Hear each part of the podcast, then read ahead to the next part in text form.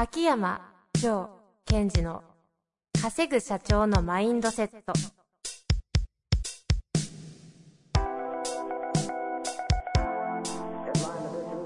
なぜ一流の経営者たちはぶつかる壁を次々と越えられるのか。そこに隠されたマインドの正体。ポッドキャスト「稼ぐ社長のマインドセット」は上場企業から中小企業まで。エグゼクティブコーチングトレーナーとして人材開発を行ってきた秋山城賢治が経営や人生で役立つマインドの本質について分かりやすく解説しますこんにちは、遠藤和樹です。秋山城賢治の稼ぐ社長のマインドセット。秋山先生、本日もよろしくお願いいたします。はい。よろしくお願いします。Take two。Take two. 取り直しでございます。はい。なぜですか？なぜですか？なぜでしょう？なぜだと思いますか？ちょっとこう、私が質問に答えながら、自分の内観に入りすぎちゃって、リスナーの方をちょっと置き去りにしすぎた感が私が感じたので。でも逆にう、ん。すごいそれを皆さん、好きだし、うんうん。期待してるような気もするんですよね。まあ、まあ、そういう時もありますよね。絶対ありますよね。なんかこう、秋山先生がいきなり言っちゃう時あるじゃないですか。あれ？これ、これ皆さん感覚わかるのかな？言っちゃう時。聞いてて、あ、秋山先生、い、行っちゃった向こうに、みたいな。どうなんですかね。まあなんか多分普通に平たく言えば、内観的に入っちゃってる私がね感じなんだと思うんですけど、ああ、入ってた入ってた、みたいな。もう一人でズブズブズブズブみたいな。ボクボクも潜り出して、潜ったとこの感覚違和感とかを言葉に紡ぎ出すあれが、あ結構、おしゃんだと思うんですよね。え、今こう、聞いてるリスナーの方は、こう、ちょっと何言ってるかどうかわからない人もいるかもしれないんだけども、はいその見方をしてもらうと、このポッドキャスト面白いかもしれない。その、私が、うん。とてもロジック的に、こう、何か、使い方とか、ハウを説明してくれるときと、はい。喋ってる間に、あ、なんか、確かに入っちゃうんですよ、こう。自分の感覚に。うん。で、感覚に入って、出てきた言葉をみんなに届けたいってやっちゃう時もあるから、あ、秋山先生今入ってる、入ってる。みたいなところを感じても、そういう時もあるよってことは知っといてもらうから、うん。言います。入ったら。は、入ってますって。は入ってるようです。いいかもしれない。ちょうどその時何もしなくて済むんで、勝手に喋って邪魔しないでほしいじゃないですか。うんうんうん。もうあえてやるなら、へーへーんぐらいでっていうやつ。いやいやいやいや、分かってきた。ちょっと私何回でガーって入って、そうでしょ？遠藤さんって言うと、遠藤さん、ポポカーンとって。え、あれ多分、うん。私はポカーンですけど、うんそれ、うわ、すっげえって多分皆さん思ってる、分かってる方々もいらっしゃる。だなって、はいこの間ね、うんうん。質問型営業、青木先生の、あの、イベントに、イベントがありまして、はい。あの、今出たんですよ。出たと喋らされたんですよ。うんうん。無理やり。うん。勝手にチラシ作らされて。あ 作って。あれは出ると聞いてねえけど、みたいな。まあいいんですけど。そこの懇親会で、えっとね、4代目の社長さんで飲食店、大阪、まあ、あの辺の近辺でようん30店舗ぐらい展開している社長さんと、そこのあの人材系の企画の、あの、まあ、言うなれば幹部みたいな方がいらっしゃって、まあ、ふ超優秀だったんですけど、うん超上手のファンで、私の隣だったんですよ。うんうん。なんかね、様子がおかしいんですよ。なんか、なんだろうなと思ったら、ちょっといいですか？みたいな。ジョーさんっているんですよね？みたいな。もうそんな感じ。あの、ジョジョー先生って、なんか、あの、ど、どういう感じなんですか？みたいな。何が聞きたいのと思ったら、めっちゃファンなんです。みたいな。へ会えると思っただけで震えますぐらいのことをおっしゃってて。普通に言ったらビジネスパーソンとして超優秀なんですよ。結果もすごい出してうんて。で、社長も抜擢してる方で、もうね、ジョーさんにね、もうなんかもうズブズブ。ー。ズブズブ。ズブズブって。その、いや、今思ったのは、ああいう方は、ジョーさんが内観してる姿とか、もうね、ふぅ、震えるみたいな 感じなんだと思いますよ。まあそういうことも含めて、確かに私も今聞いて思ったんだけど、自分そういうことやるじゃないですか。はい。その自分の内側に入っていく。そういうこともみんなに、そのやってもらいたいっていうのがあったから、インナーダイビングとかで作ったのかもしれませんね。ですよね。うん。というわけで、はいそういう感じで今日は喋ってください。さあ行きましょえっと、どっちで？中に入るう。の？もちろんです。はい。えっとですね、今日は2つご質問いただいてますので、ちょっと2つ一緒に、ちょっと短いんでやっちゃおうかなと思ってます。1つ目。うん。マインドセットの理想の周期はありますか？うん。ないです。ないんですか？うん。全然内観どころかもう即答じゃないですか。いや、今、自分がスーッと入ったの。はいスーッとあるかなーっつって、答えがない。ないです。で、これを今から説明するとみたいなね。はい。そうすると、まあ、理想の周期ということだと、まあ、ある一定のタイミングでっていうのだと捉えたんですね。うん。で、そもそもマインドセットっていうのは二つ大きくあって、一つは次のステージに行くときには新しいマインドに書き換えましょうという、い新しい自分になって、そして次のステージで戦いましょう。頑張りましょうというマインドセット。でもう一つは、まあ、えっ、と、日々の中でいろんなことが起きてるから、その葛藤とかが起きて自分がずれちゃうから立ち返りましょうとか、それをリソースにしましょうみたいなマインドセットが二つありますよと。はい。じゃあそれをいつやればいいんだってお話だと思うんですね。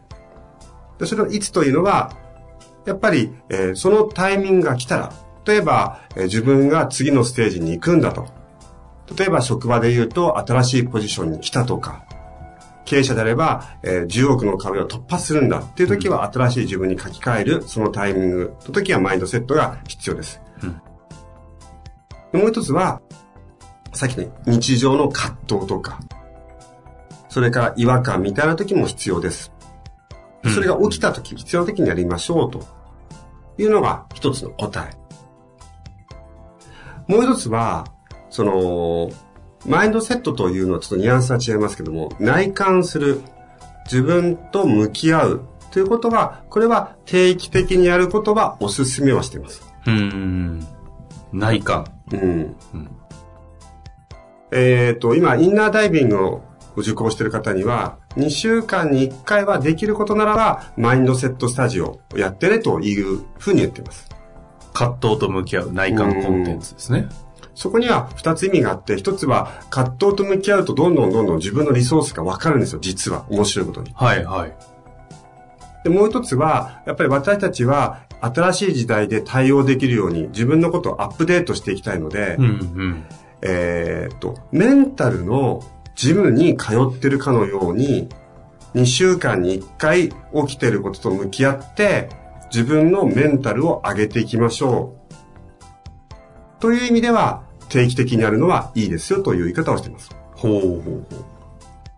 ですから今2つ答えてしまったんですが、えー一つはマインドセット自体というのはタイミングが来たら必ずやっていきましょうということ。で、それとは別に、えー定期的に2週間に1回は自分の葛藤と向き合って、メンタルを強くしていきましょう。強化していきましょうということはやってくださいね。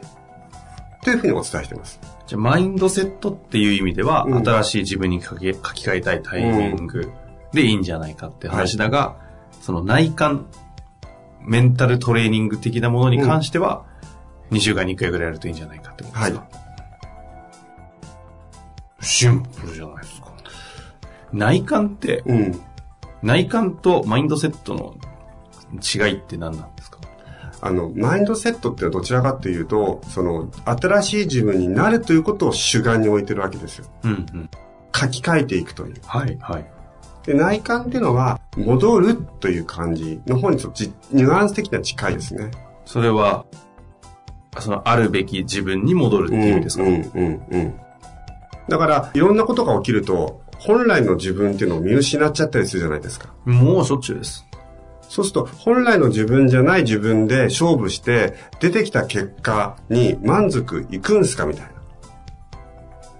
な。そういった意味では、えー内観して自分のメンタルを鍛えていきましょう。うんで、そうやってね、内観2週間に1回にしてメンタルしていくと強くなるじゃないですか。うん。強くなっていくと、ステージ上がっていって、ステージっていうか状態が良くなって結果も出し始めて、はい、じゃあ次のステージ行ってくださいねって言われちゃうんですよ、世の中から。ですから、あの、本当にアスリートの方と、例えが、まあ、アスリートの方に例えるといいんですけども、日々、一生懸命自分でトレーニングして、そして試合出て、勝って、でそうするとだんだん優勝して、今度は大リーガー行きましょうとか、そういう話になってくるのとちょっと似てると思います。うん。ということですね。はい。マインドセットの理想の周期ははい。ありません。はい。正しい内観は定期的にやりましょう。はい。というわけで次行きたいと思います。はい。人をしっかり見るコツ、細部認識について教えてください。うん。ということですね。これあの、アカデミアの、えー10月の時にいただいた質問のようですね。この時のタイトルって何でしたっけ？この時は、えー、稼げる。稼ぐ？社長の？違う違う。でも、稼ぐ人のマインドの秘密みたいな。ああ、はあ、はあ、はでその時に、えーお伝えしていたのは、まあ、えー相手の可能性を開いていくということがこれから重要になってきます、時代的に。はい。じゃあ相手の可能性を開くっていう時には、やっぱり相手のことをしっかり捉えないといけませんよね。ですから、しっかりと相手を見ましょう、捉えましょうという話をしてたと思います。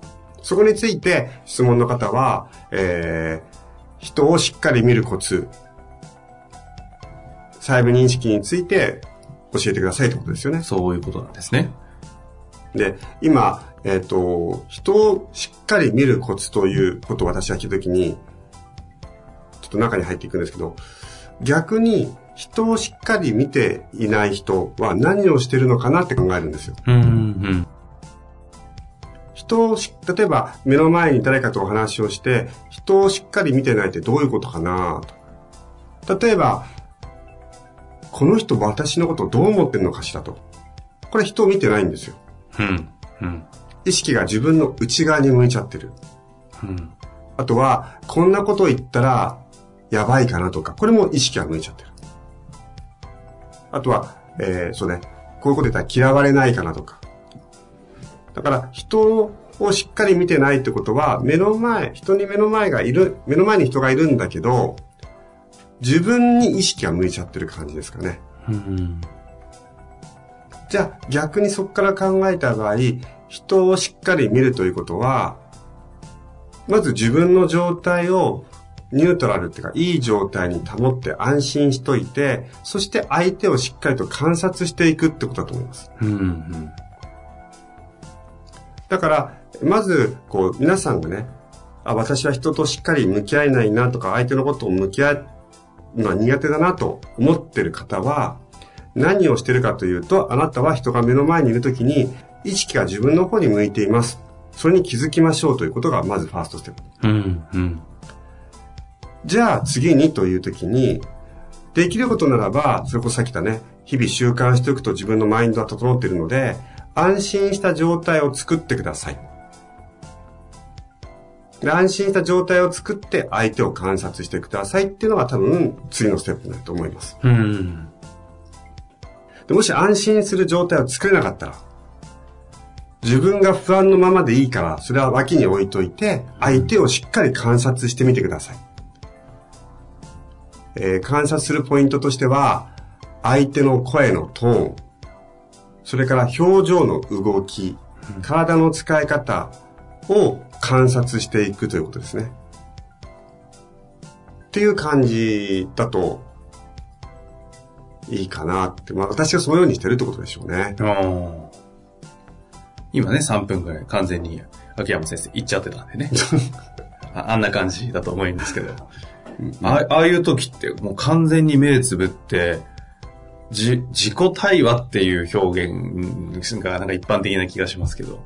あ、今の私の、はいそうですね。はまあまあ、目つぶって喋ったんですけども、目つぶって自分がそのシチュエーションを思い出して、私がその人のか、だったらばっていう感覚を完全に捉えて、出てきたものを喋ってるといううん。感じですかね。本当に考えてるっていうよりも、なんかこう、内観の中から言葉を紡ぎ出してる感じのい。や、そうだと思います、だと思います。うんだからそれは、あの、いつも皆さんに言ってるように、その人、そう、ポイントは、何が起きてるかとか、とても重、観察というのは何が起きてるかってことなので、そのが何が起きてるかってことを自分の内側に向けたり、自分の外側に向けたりするわけですよ。うん。うんだから、相手を見るということは、何が起きてるのかな、この人には、っていうことが相手を見ることだし、内観っていうのは何が起きてるかな、自分の中ではというその、やることは何が起きてるかで一緒なんだけど、捉える対象が内なのか、外なのかっていう違いだと思いますね。はあ。で、これ、今、内観からいろいろご説明いただいた上で、うんうんこの質問に答え、答えとしては結局何なんでしたっけ？この人はしっかり見るコツを、あ、人をしっかり見るコツを教えてくださいってことじゃないですか。はい。それは答えで言うと、まず意識的意識的に自分の内側に目を向けない。うんうん。相手の動き、声とかに意識を向けるうんうん。ということです。で、そのためには、安心って言葉を使われてましたよね。自分に安心感があるとそれがやりやすいですと。で、その安心感を確保するためには、日々トレーニングしておくといいですよ。もし、でも、なかなかそういうことができない時もあるので、それは自分が、やべ、この人、俺のこと今どう思ってんだろう、みたいなことが出てきたら、一旦それを脇にやっちゃって、とにかく相手の動きを見る。うん。というのが回答で。うん、今喋ってて思ったんですけども、うんだから私やっぱりこう格闘技とか好きなのかな どういうことですか？え格闘技、まあ私は格闘技っていうのは武道だけども、はい。相手に観察してないと対応できなくなっちゃうので、うんうんうん。あ、好きっていうのはやるのがってこと？ああ、そうですね。学ぶのがとか言うかな。観察力磨いてるんですね。そうです。それはあある意味メンタルを磨いてるのと一緒だと思います。ああ。前回？前々回ぐらいですか、うん前回か。フィジカル、メンタル強いのは、フィジカルとなんかね、直結してるような話があっていましたけど、まあその辺なんですか、スポーツもそうですね。例えばテニスとかね、もう、あの、なんだろう、自分サーブミスったらどうしようっていうのは、もう意識は内側に向いちゃってるわけじゃないですか。うん。今からサーブ打つよっていうのに。うん。あと、この点数ポイントを落としたらどうしよう。これも全部意識が向いちゃってるので、球がどこに飛んできたかっていうことに目を向けることができないという意味では、そうね、あの、外で起こってることを何が起きてるかっていうことを鍛えていくといいと思います。なるほど。というわけで、二つね、ご質問いただきました。えーうん答えていただきました。秋山先生のちょっとこう内観からの回答を楽しんでいただけたんじゃないかと 思いますが。はい。というわけで、終わりたいなと思います。はい秋山先生、ありがとうございました。ありがとうございました。本日の番組はいかがでしたか？番組では秋山城賢治への質問を受け付けております。ウェブ検索で秋山城と入力し、検索結果に出てくるオフィシャルウェブサイトにアクセス。その中のポッドキャストのバナーから質問フォームにご入力ください。また、オフィシャルウェブサイトでは無料メルマガも配信中です。ぜひ遊びに来てくださいね。